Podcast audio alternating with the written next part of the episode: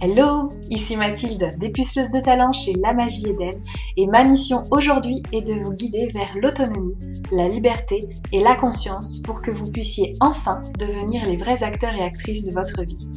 Après des années de travail salarié en tant qu'infirmière, je suis devenue entrepreneur dans le bien-être et la spiritualité et j'aide désormais les personnes à booster leur confiance en elles en leur faisant prendre conscience de leur potentiel illimité.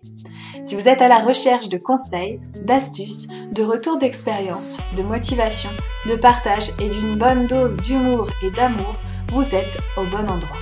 Que ce soit par pur hasard ou non.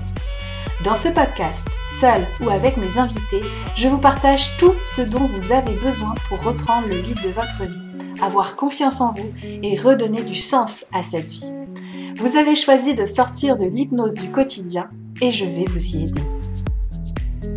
Bonjour et bienvenue dans ce nouvel épisode de podcast où aujourd'hui je vais parler d'affirmation de soi et notamment de comment s'affirmer pour être soi. Et s'il y a bien une chose que j'ai appris lors de mon expérience en tant qu'infirmière, eh bien, c'est de m'affirmer. Et dans un premier temps, ce n'était pas m'affirmer pour moi, mais bien m'affirmer pour mes patients, pour leurs besoins. Ce fut d'ailleurs ma première expérience face à l'autorité Alors pour rappel, à l'époque j'étais timide, j'étais introvertie, j'avais peur de déranger, mais en même temps, la santé de mes patients était devenue tellement importante qu'elle a effacé ma peur. Et c'est pour cette raison que parfois je me suis presque battue euh, pour faire entendre leur voix quand cela était nécessaire, notamment quand j'étais face à leur douleur et que je sentais qu'ils n'étaient pas soulagés. Et pour moi, c'était juste intolérable, inacceptable. Et c'est pour cette raison, en fait, que j'ai commencé à m'affirmer vraiment. Et ce fut une toute autre histoire par la suite, quand j'ai dû apprendre à m'affirmer moi, pour m'affirmer dans mes propres envies et dans mes propres besoins, parce que j'étais arrivée à un stade tellement important que je niais complètement ce dont j'avais envie et ce dont j'avais besoin, et je ne savais même pas ce qui était nécessaire pour moi. Tu comprends? Parce que pour devenir infirmière, eh bien, euh, on est un peu obligé d'oublier ses besoins. On devenait la personne qu'on pensait devoir être pour l'autre parce que l'autre avait besoin de nous et on apportait ce besoin pour l'autre qui t'a s'oublier dans l'équation. Et j'essaie certaines personnes me malmener et euh, je me disais d'ailleurs que ce n'était pas très très grave. Après tout, on m'avait enseigné qu'il valait mieux la paix que la guerre. Je ne sais pas si, si tu as déjà entendu cette phrase, mais le nombre de fois où euh, ma grand-mère et ma mère m'ont dit mais vaut mieux la paix que la guerre, Mathilde. Mon Dieu, si vous saviez ce qu'elle a fait des dégâts finalement cette phrase. Sauf que je suis arrivée à bout, à bout de cette phrase, épuisée, complètement perdue et je me demandais même qui j'étais. Et mon premier acte d'affirmation pour moi, ce fut finalement de démissionner. Et je peux le dire, c'était vraiment quelque chose de jouissif. Alors un petit peu comme dans la pub au revoir, au revoir président, sauf que j'avais pas gagné au loto. Mais euh, c'était enfin le moment où je quittais mon enfer personnel. Alors certaines personnes pourraient dire que c'était une forme de fuite. C'est vrai et c'est faux parce que euh, quand il n'y a pas euh, financièrement quelque chose qui suit derrière, c'était aussi de très grandes peurs qui étaient suscitées derrière, mais c'était aussi le fait de me dire oui, j'arrête j'arrête en fait de d'être dans un endroit délétère pour moi. Pour autant, si vous croyez que j'étais guérie, eh bien loin de là parce qu'il m'a fallu beaucoup de temps pour me reconstruire. Mais là n'est pas mon propos, hein, n'est-ce pas? Aujourd'hui, je veux vraiment te parler du coup euh, de ces clés et de ces astuces qui justement m'ont permis euh, d'apprendre à m'affirmer. Alors l'une des premières choses qui a été importante pour moi de voir, c'était de voir pourquoi je n'ose pas. Pourquoi euh, je n'ose pas dire quels sont mes besoins? Qu'est-ce que qu'est-ce qui me fait peur finalement? Quelles sont les peurs qui me freinent? Euh, Par exemple, quand j'étais adolescente et encore aujourd'hui, j'étais fan euh, de musique Disney et j'osais pas le dire parce que j'avais honte, je pensais que c'était pas quelque chose de normal. Et puis finalement, eh bien, j'ai rencontré des personnes qui, comme moi, ont ces mêmes lubie euh, de musique Disney et, euh, et finalement j'en suis pas morte. Donc c'est aussi oser affirmer ses goûts, oser affirmer ses choses, mais pour ça, eh bien il faut aller voir les peurs du jugement, la peur du rejet, la peur de ne plus être aimé qui peut éventuellement se cacher.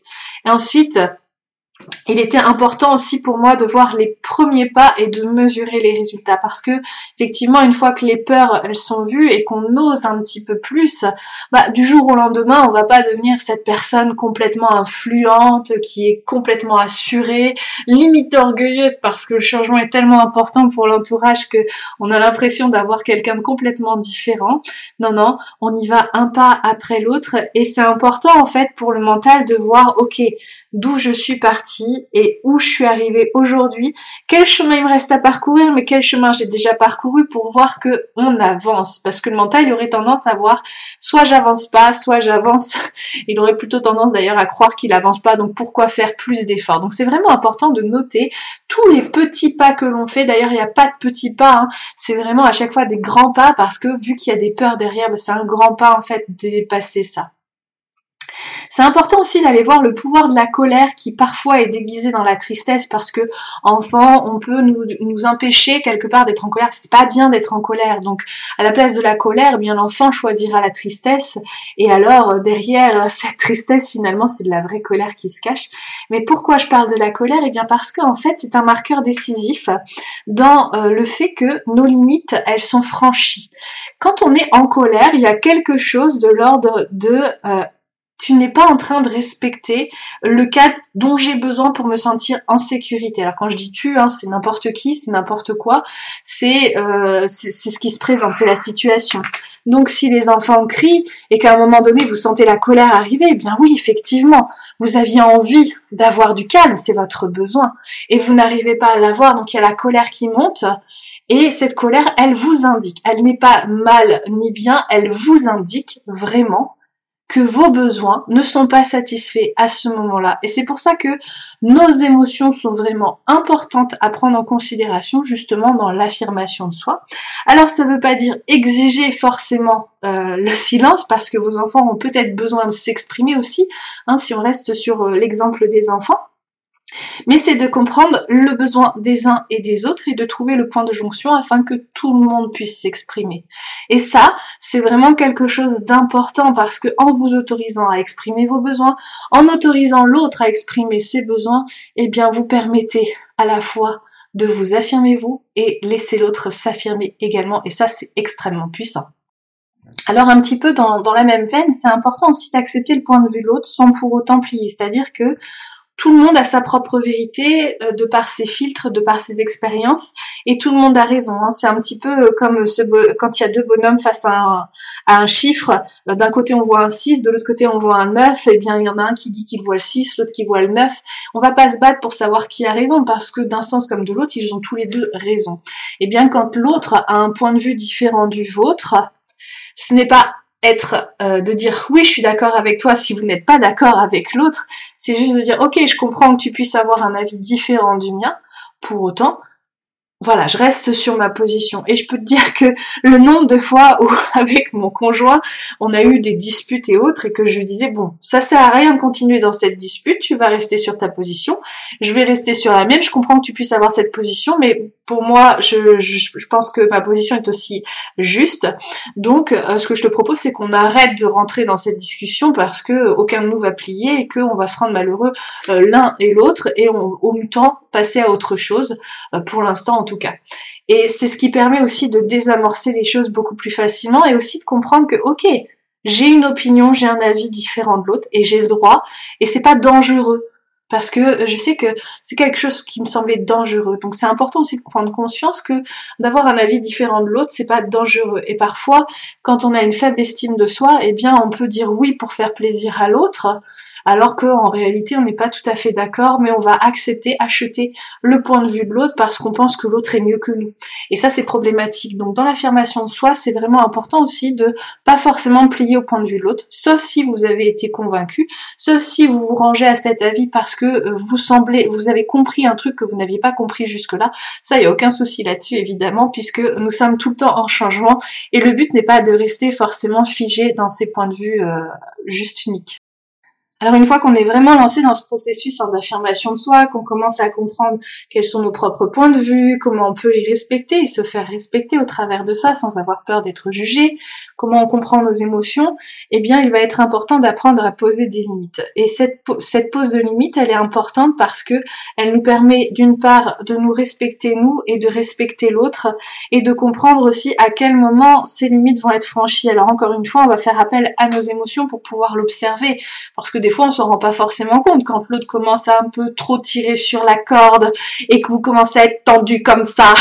vous en rendez compte qu'une fois que c'est fait, mais c'est important de poser des limites et de dire là, là tu donnes, tu me demandes trop. Non, là ça c'est pas juste pour moi. Non, j'ai pas envie de faire ça. Osez dire non, bon sang. Je sais que dans votre enfance on vous a dit il faut faire plaisir à papa, faut faire plaisir à maman, si bien que vous avez nié vos propres besoins parce que la première chose qu'on vous a appris c'est de faire plaisir aux besoins des autres. Sauf que la réalité, c'est que ça commence par soi, parce que charité bien ordonnée commence par soi-même. Hein, si on reprend euh, toutes ces, euh, tous ces critères, toutes ces citations, eh bien oui, ça commence par soi, parce que vous pouvez pas aider l'autre si vous prenez pas soin de vous en premier. Et eh bien pour l'estime de soi, c'est important d'en faire autant. Donc si c'est pas juste pour vous, osez dire non, posez vos limites, expliquez que c'est pas contre la personne, parce que l'ego a tendance à croire que c'est parce que je suis pas bien, c'est parce que j'ai mal expliqué, c'est parce que ceci. Non, c'est juste que c'est pas juste pour vous aujourd'hui. Peut-être que vous n'avez pas forcément l'énergie, mais même vous n'avez pas forcément besoin de vous justifier en soi. C'est juste, ok, aujourd'hui, ce que tu me proposes, c'est non. Et ça n'a rien à voir avec toi, c'est juste que je peux pas. Point. C'est tout. Et euh, c'est important vraiment de poser ses limites de manière euh, fiable, fixe et ne pas revenir en arrière parce que c'est comme quand vous disputez un enfant puis deux minutes après vous êtes en train de le consoler. Le gamin il a rien compris. Alors j'ai fait quelque chose de mal ou j'ai fait quelque chose ou c'est l'autre qui a fait quelque chose de mal? Je comprends pas. Soyez ferme quand même dans ce que vous faites, même si euh, vous pouvez vous rendre compte des fois que vous êtes allé un petit peu trop loin et dans ce cas-là effectivement vous pouvez revenir en arrière. Il n'y a aucun souci là-dessus. Mais en tout cas, euh, osez affirmer vos points de vue dans ce sens où euh, si c'est non pour vous, c'est non. Point barre on va pas tergiverser. Enfin, un dernier point qui est vraiment en lien aussi avec cette histoire de ressenti, de besoin, etc., c'est que euh, quand on est euh, dans une discussion avec l'autre, c'est important de ne pas accuser l'autre parce que effectivement, l'autre a des filtres, l'autre a des barrières, l'autre a des blessures, et qu'en vérité, en fait, la réaction que vous êtes en train de vivre, c'est vous vis-à-vis de vous, même si c'est l'autre qui l'a peut-être déclenché. Alors oui, euh, chérie n'a pas sorti les poubelles, vous n'êtes pas senti respecté. Ok, j'entends, sauf que euh, vous n'allez pas dire euh, c'est ta faute parce que t'as pas sorti les poubelles. non, non, c'est juste revenir à vous. Vous n'accusez pas l'autre. C'est ok. Quand tu ne sors pas les poubelles, je ressens ça et pas t'es nul, tu sors pas les poubelles. Il y a vraiment une différence parce que l'autre va se sentir attaqué. C'est ok. Quand tu ne sors pas les poubelles, j'ai l'impression de ne pas être respectée. J'ai l'impression du coup d'être la bonne pour tout le monde et ça me fait beaucoup de mal. Et vous lui demandez même pas de réparer ça, c'est juste qu'il comprenne votre point de vue, c'est juste partager votre ressenti.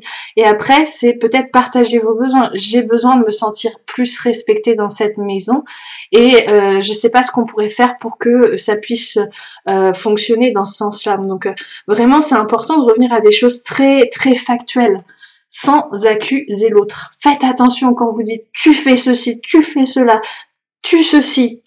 Dès que vous êtes dans le tu, voilà, vous êtes dans le tuer. vous êtes en train de, de, confronter l'autre à ses propres réactions et forcément vous allez vous opposer à une résistance en face parce que la personne naturellement va vouloir se protéger. Donc c'est vraiment important de faire attention à la façon dont vous formulez les choses. Alors c'est peut-être une formation de communication, une, notion de, communication non violente. Je ne suis pas formée à la communication non violente.